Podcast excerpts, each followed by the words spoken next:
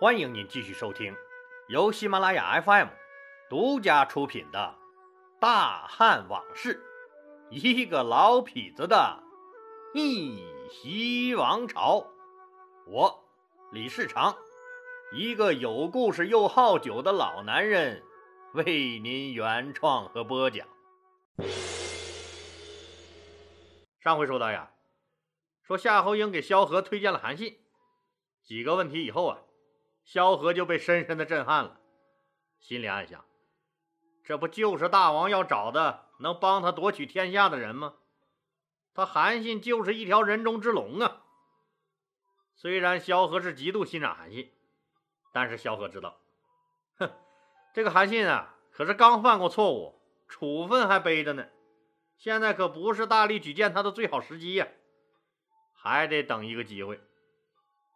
可是韩信他等不及了呀，以为萧何已经向刘邦推荐了自己，而刘邦还是没有打算重用他。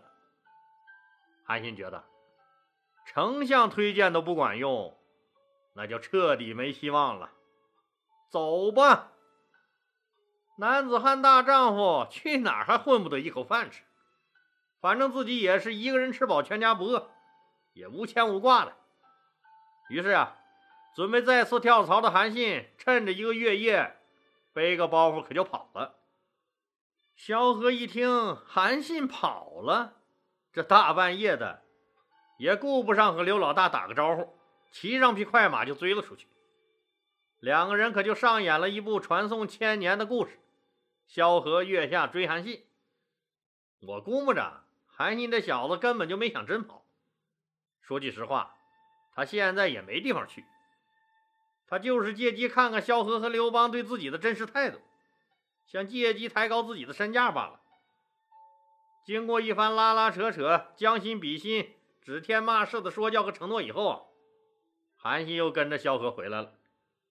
哎，老李，历史上那么著名的萧何月下追韩信的故事，怎么到你嘴里这三言两语就说完了？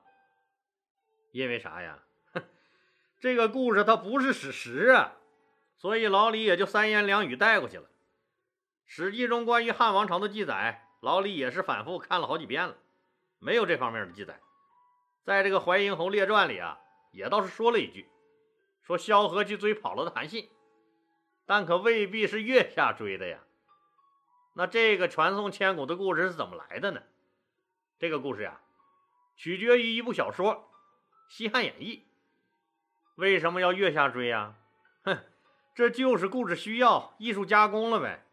以前的路咱们知道，坑坑洼洼的，也没个路灯啥的，这就是要体现追的难度。那贵为丞相的萧何同志，为了革命事业，在这个坑坑洼洼、黑灯瞎火的路上去追一个小兵，那这才能显出著名的伯乐和千里马来。后来啊，这个桥段呢，被咱们著名京剧表演艺术家。这林派的创始人周信芳先生作为看家的剧目来演绎，这个故事才得以广泛流传、家喻户晓。萧何跟刘邦把这个过程说完以后啊，刘邦还是一脸的疑惑：这怎么在项羽那儿都饭都吃不开的一个人，这老兄弟夏侯婴是极力推荐，那现在丞相萧何也大加赞赏，甚至都说出了这个韩信呀。说是个百年不遇的军事奇才和人中之龙，这些话，那刘邦认识萧何的年头可是不短了。一向沉稳的丞相，还没这么急切的要求重用过一个人。刘邦久久的盯着萧何看，他心里虽然还是很疑惑，但他相信萧何的判断力。最后，刘邦下定了决心，对萧何说：“好吧，看在你的面子上。”就破一次例吧，我就让他当个将军吧。萧何赶忙摇手：“哎，不行不行不行不行，大王，你让他当将军，他最终还是个跑。”这回刘邦可是彻底懵了。啊，将军都不行，还要当啥？难道个臭小子要价也太高了吧？这也。这简直就是敲诈呀！刘邦清楚，他这汉军中呀，论这个文官呢，萧何已坐上了文官集团的第一把交椅。那最大的那个丞相宝座，在人家萧何屁股底下坐着呢。而武官集团中呢，将军倒是有几个，但武官集团中最高职位那个大将军一职啊，却一直空缺着。倒也不是说没人可以胜任，像这个曹参呀、灌婴啊、周勃、樊哙呀，还有靳歇这些人，那哪个不是战功赫赫、劳苦功高？但刘邦一直让大将军这个位子空着。似乎是在等一个人，等一个绝对可以胜任的那个人。等来等去，难道就是这个名不见经传的韩信吗？看到萧何坚毅而果断的点着头，刘邦下定了决心。他虽然不一定相信韩信是个什么旷世奇才，但他绝对相信萧何的判断力和忠诚。他最后问了萧何一句：“老萧。”这小子真有这么大本事，大王，他还真的就有这么大本事。那好，就让这小子当这个大将军吧。你快去把他叫来，我现在就把大将军印给他。啊，大王，您这是过家家呢吧？您这大将军印收的也太随便了吧，就跟闹着玩似的。啊，这可不行啊！那如果您真心要拜韩信为大将军，那咱得翻翻老黄历了。您一定要选个良辰吉日，沐浴斋戒更衣，那还要设拜将台，举行隆重的拜将仪式才行啊。刘邦听明白了，那萧何这是让他借这件事做个秀，哼，那这就是一场政治大秀啊！如果再不秀那么一下下，那士兵和将领们就会跑光了。好吧，就拿册封大将军这件事儿借机秀一秀吧。这次呀，我刘邦一定要秀出水平，秀出人气，更要秀出锐气来。刘邦按照萧何的建议，让士兵筑起了高高的拜将台。大家一听要拜将了，那都是按捺不住的兴奋呢。特别是那几个战功赫赫、劳苦功高的武将们，都暗暗思量着。说自己的屁股那能不能坐上这大将军的位子？曹参、灌婴、周勃、樊哙、靳西这几个人都明白呀。过去他们是刘三的兄弟，现在是他汉王的左膀右臂，那大将军那肯定从他们中产生呀。但会是谁呢？大家就开始啊，说心里默默的拿自己和其他几个有实力争得这个位子的人比较起来了。也有事没事故意在刘邦面前晃来晃去，刷刷存在感。刘邦呢，也给这几个有竞争实力的兄弟们集体开了个会，会上也问了大家对这次登台拜将的想法。那表现自己的机会来了，大家纷纷表示坚决拥护大王您的安排，您怎么说我们就怎么干，一切都听您的，不管您任命谁做这大将军，我们都会义无反顾地支持他。支持您的光辉事业，刘邦很满意，兄弟们也很高兴啊。盘算着这登台拜将的好日子近了，那最有希望能成为大将军的那几个，都不声不响的做了新衣服、新帽子。曹参呢，还悄悄让秘书给拟定了一个就职演说稿，自己没事就看两眼，告诉身边的人：“咱们可得低调啊，都得把嘴给我封严喽。”这种事儿可是防止外传、禁止扩散。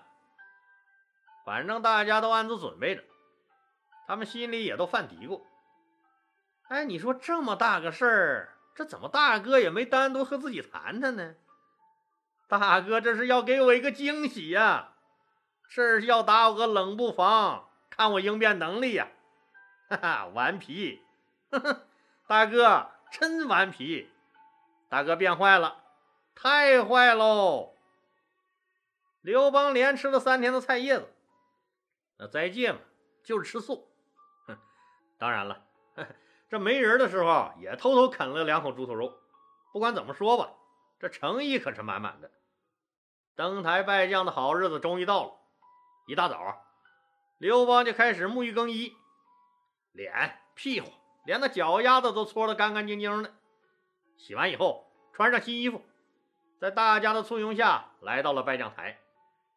这拜将台气势雄伟，按这个七星布局，七个大力士举着日月和金木水火土七色大旗，站在七个方位上。刘邦的两个亲近随从手捧着尚方宝剑和大将军印，站在拜将台中央。刘邦引着萧何庄严的走上高台，居高临下，是威风无比。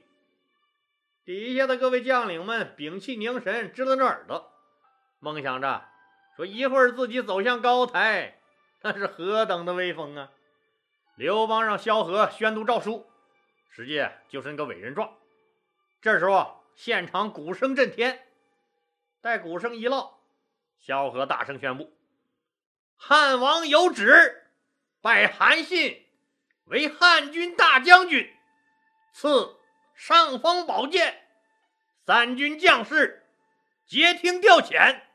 若有违令者，由大将军自行发落。委任状一宣读完，大家可都蒙圈了。韩信，韩信是个谁呀？他们绝大多数人都没听说过韩信这个名字。也有知道的，就低头嘿嘿笑，和旁边那个人说：“哎哎哎。”这就是我跟你们说的那个钻人家裤裆的那个小子。大家一片哗然。当韩信庄严而自信的走向高台受礼的时候，又有不少人认出他了。哎，这不就是那个管后勤的吗？那前两天差点被砍了脑袋的那个家伙吗？他都能当了大将军。哎呀，没意思，没意思，咱们快走吧，不看了。另一个瞪了他一眼，上班时间说走就走，领导那不盯着呢吗？反正回去也没事儿，看看热闹呗。你说咱们这刘老大是怎么了？是不是老糊涂了？看样这后半生脑残片这药啊，他老人家可是不能停啊！底下是叽叽喳喳一片嘈杂，议论纷纷。在萧何的带领下。反正倒是也响起了稀稀疏疏、参差不齐的掌声。曹参、灌婴、樊哙他们那半张着嘴，惊奇的都说不出话来了。大哥，你这是闹哪样啊？让我们这些老革命去打酱油，他韩信凭什么？凭什么？韩信手举着尚方宝剑，大声说：“我受皇恩。”为三军统帅，众将皆听我的号令，如有违背者，斩！大家是满腔兴奋而来，无败兴而叹呢。那韩信当然也知道，大家是不服自己的，就发布了一道命令，命令全军将士明日校场点兵，演绎阵法。刘邦虽然听了萧何的建议。任命韩信为三军总司令，但心里也总是不托底儿。韩信这家伙到底他妈行不行啊？明天我得亲自去教场看看。典礼结束以后，重要的官员们一起回到了大殿上。刘邦首先对韩信荣膺大将军一职表示了衷心的祝贺，大家也都纷纷向韩信祝贺。下一个项目不用问，就是吃吃喝喝了。当然，在这个开吃之前呢，刘邦还是问了韩信几个问题。刘邦说：“丞相经常跟我说你很牛啊，很厉害，很了不起。请问韩将军，那有什么良策让我们走出这汉中啊？”韩信赶紧躬身行礼：“臣今蒙大王恩典，不胜感激，自当鞠躬尽瘁。”死而后已，大王，咱们出山以后，和您争夺天下的，就该是西楚霸王项羽了吧？刘邦一想，这不废话吗？现在可不就他项羽最牛逼吗？就点了点头。韩信接着说：“那大王您自己觉得和项羽比，你们俩谁更勇猛、更彪悍呢？”这话一出口，可算炸了窝了。韩信呢？韩信，你是不是没吃药啊？你还是脑袋被驴踢了？今天大喜的日子，能不能不破坏这喜气洋洋的气氛？这太让老板下不来台了吧？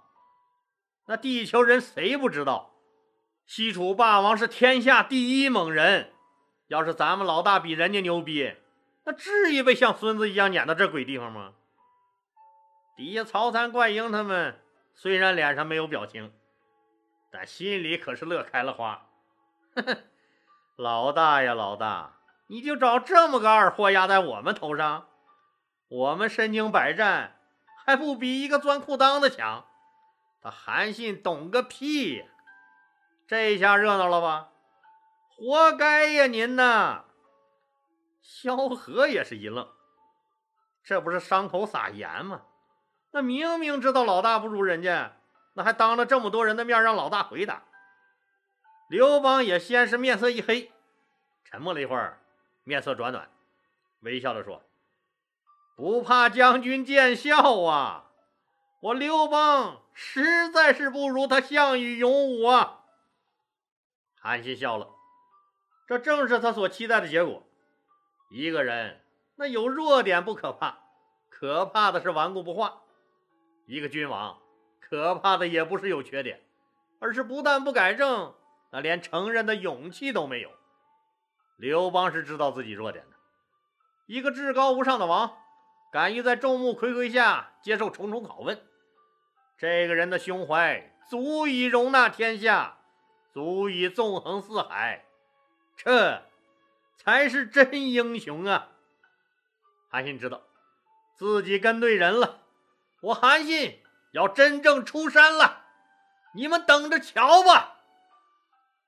韩信接着说：“大王是个心胸开阔的人，您的话我十分赞赏。”我也觉得这些方面您都不如项羽。这话一出口，大家更是目瞪口呆。刘邦刘老大自己承认不如人家是一回事那你韩信当着这么多人的面说老大处处不如人家，那就是另一回事了。实际上，也正是韩信的这种直来直去、不计后果的性格，最终给他埋下了祸根。当然了，这都是多年以后的事了。韩信。继续说，项羽虽然勇猛，但我告诉你们，他并不是无懈可击、牢不可破的。我曾经在项羽手下待过，我知道他是一个什么样的人。项羽的优势是什么呀？他厉害，对他厉害。项羽发动的时候，暴跳如雷，是声震寰宇，几千个人趴在地上，动也没人敢动一下。项羽虽然有这样的气势和征威，但他刚愎自用，不能任用贤能。你别看他手底下猛将如云，但你们看他信任过谁呀？只知道单打独斗。这都什么年代了，都是互相配合的团队作战了。他这种做法不算英雄，只能算是匹夫之勇了，成不了什么大气候。刘邦说。哎，你说人家成不了大气候，人家现在不就是天下的老大吗？这又咋解释啊？韩信说：“这种现象是暂时的。你看他平时对人也特别亲近，可以说也是个爱民如子的好领导。甚至有士兵有个病啊，或者受伤什么的，他都能伤心的落泪，分自己的饭给对方吃。但是……”一旦等到他手底下的人立了大功，该论功行赏的时候，他可就心疼的要死了。那这也舍不得，那也舍不得，把那要封赏给有功之人的大印呢，他用手磨的都没棱角了，他都不舍得给人呢。这是什么呀？这就是妇人之仁呢。就说现在，他项羽看上去是威风八面，表面上看。那天下诸侯也都听他的，但大家心里都在嘀咕呀，说他忘恩负义、不讲义气，他都忘了自己是怎么起家的了，嘴里天天说着什么楚怀王是他们项家立的，没有楚怀王，那他们是什么呀？当年他们就是扯着楚怀王这杆大旗才能迅速壮大的，那绝大部分人当年可都是奔着根正苗红的楚怀王来的，现在把人家楚怀王一脚踢开了，他把楚怀王这个名头扔得太早了，他驱逐了楚怀王，这个影响可是太坏了。你看，那几个他封的王，都效仿他这么做，把自己原来侍奉的那些王，那不是废了就是杀了，自己取而代之，这是什么行为呀？这就是无情无义、不忠不义呀！再看看他项家军，太残暴了，所过之处无不烧杀抢掠。这是什么项家军呀？就是一个大的流氓团伙。那天下人都恨他，只不过他现在是太强悍了，天下人现在是敢怒不敢言罢了。这种屈服也是暂时的，一旦时机成熟。那人民必定反抗。那从这个角度说，您还觉得他是个拥有天下的人吗？他早就失去民心了。刘邦他们细细一琢磨，这确实有道理啊。好了，今天就说到这儿吧，谢谢大家。如果您喜欢我的作品呢，请点击该专辑右上角的订阅键。喜马拉雅对本专辑提供免费的订阅服务，订阅以后。节目有更新，就自动显示在节目列表中了，方便您的收听。更欢迎老铁们打赏、点赞、评论、转发和分享，谢谢。